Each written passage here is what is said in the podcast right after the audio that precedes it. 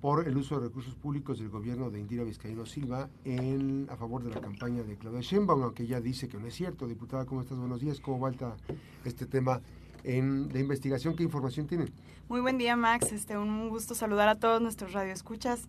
Este, pues mira, la verdad es que ha sido un tema muy controversial, no hay modo de negar la información. Nosotros lo que estamos solicitando a través de diferentes solicitudes de transparencia ante cada una de las secretarías en donde se identificó un perfil de un eh, funcionario de primer nivel que estaba en Jalisco haciendo campaña este, por la consulta interna de Morena a favor de Claudia Sheinbaum pues de hecho hoy 2 de octubre ya sería la fecha límite de estas solicitudes de transparencia, los 15 días que por ley tienen para dar respuesta.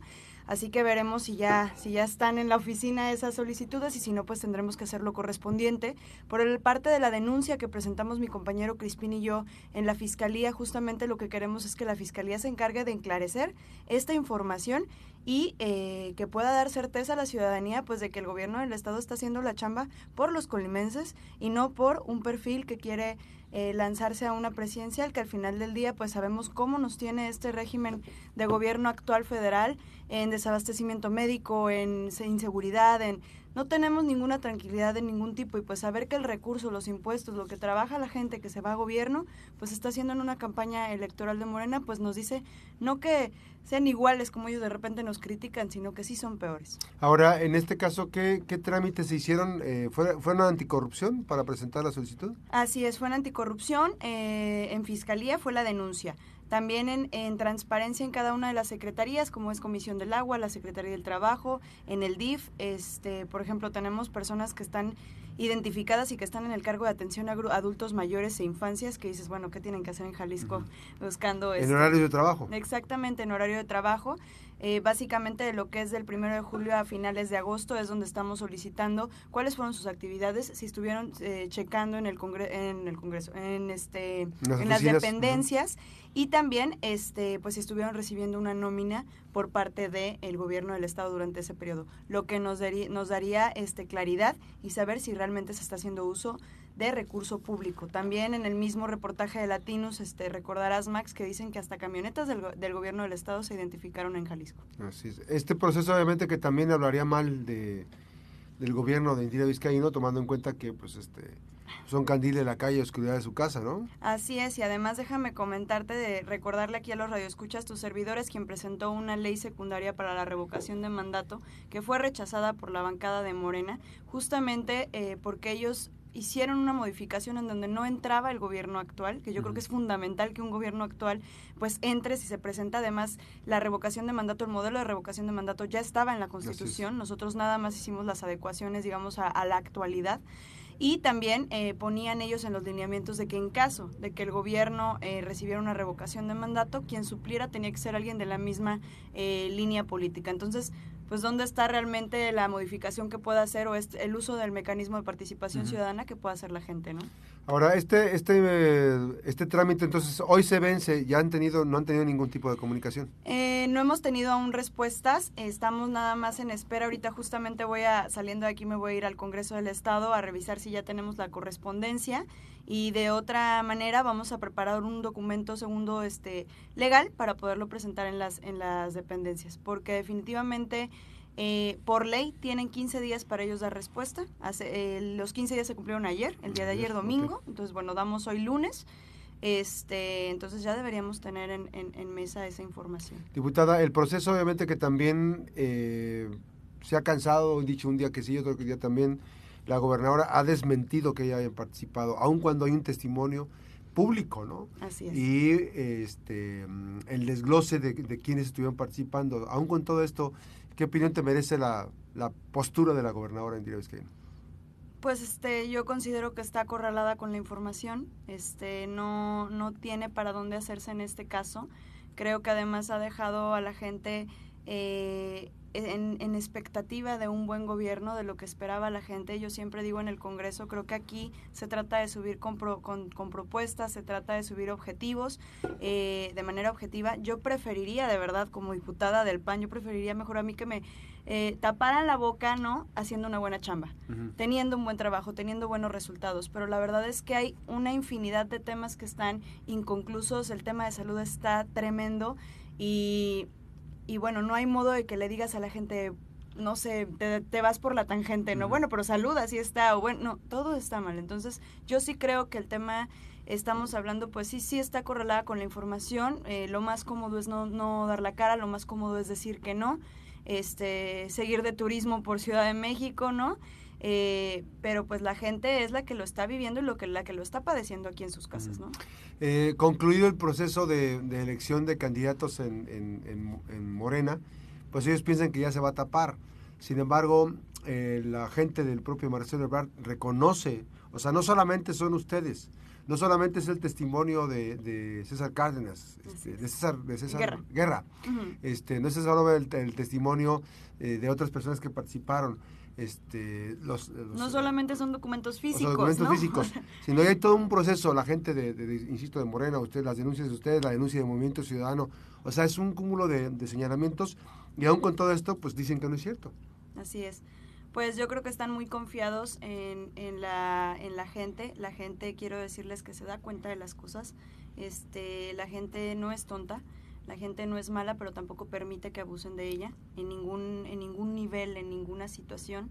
Entonces tal vez ahorita les digan que sí, tal vez ahorita eh, lo dejen pasar, pero pues que recuerden que en menos de nueve meses estaremos nuevamente en un proceso y ahí es donde la gente justamente va a definir si eh, se sirvió o no.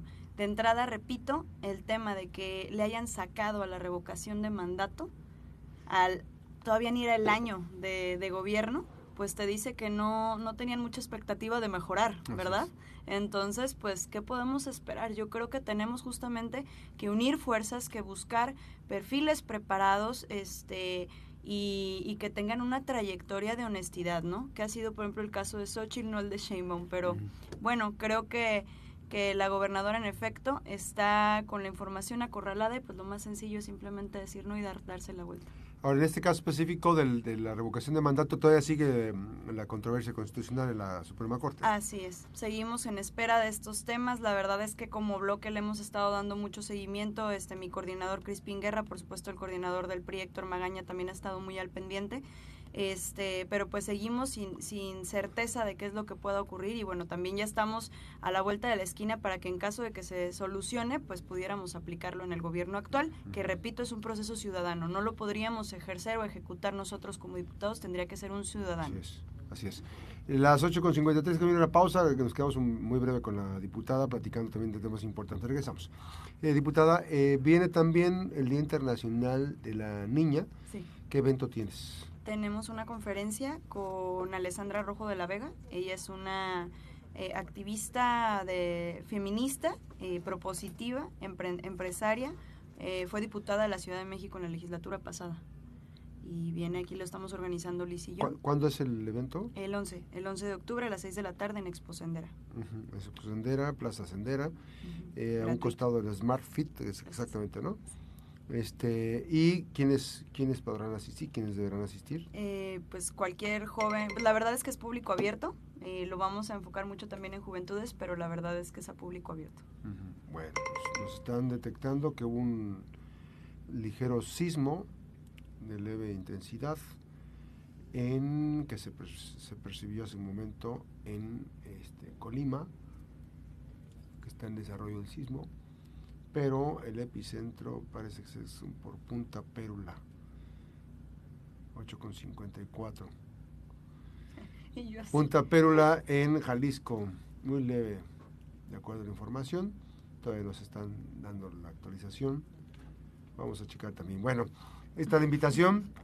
Este, es que aquí se siente un poquito más porque estamos en un edificio que es, eh, ¿cómo se llama? Estructura hidráulica. Entonces, Por si de repente ven micrófonos vacíos. para que no se, este, se asusten. Bueno, estamos checando, actualizando información del mm, el Servicio Sismológico. Vamos a checar Servicio Sismológico Nacional, esto que está actualizando. Y mm, eh, pues todavía no se, todavía no se reporta. Último sismo se reportó en, bueno, hay otro reporte.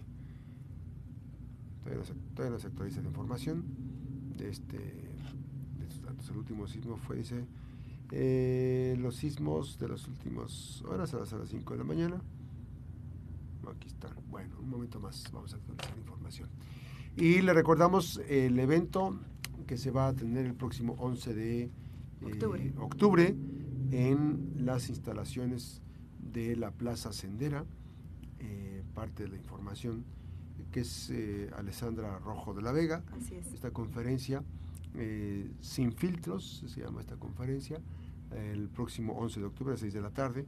Están invitando la diputada Fernanda Salazar, que regresamos esta invitación de la diputada Fernanda Salazar, diputada local del distrito número 1, y la diputada Alicia Moreno, diputada local del distrito, Distrito número seis. 6. El próximo 11 de octubre, Alessand- Alessandra eh, Rojo de la Vega, en Colima, sin filtros. Esto es en el marco del Día Internacional de la Niña. Muchísimas Así gracias, es. diputada. Gracias por esta visita y esta invitación para esta conferencia. Y veremos qué pasa. Vamos a actualizar en cuanto nos tengas, te encargamos el dato de Claro. qué es lo que contestó en Cada una de las dependencias, ¿no? dependencias, ¿no? Porque finalmente, eh, volvemos a insistir, el testimonio público hay. Hay testimonio público, hay información eh, de Morena, ¿no? Las quejas de Morena por precisamente la intervención de la gobernadora, de los funcionarios de la del gobierno de Colima, el uso de recursos públicos, en fin, hay muchas Hay cosas. selfies. Selfies y todo, ¿no?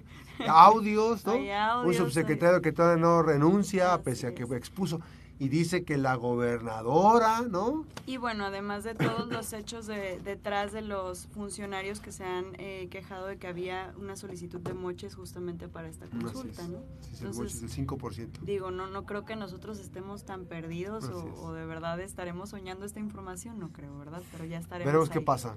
Muchísimas gracias. Gracias, diputada Fernanda Salazar. diputada gracias a todos. Del Partido Acción Nacional. Buenos días.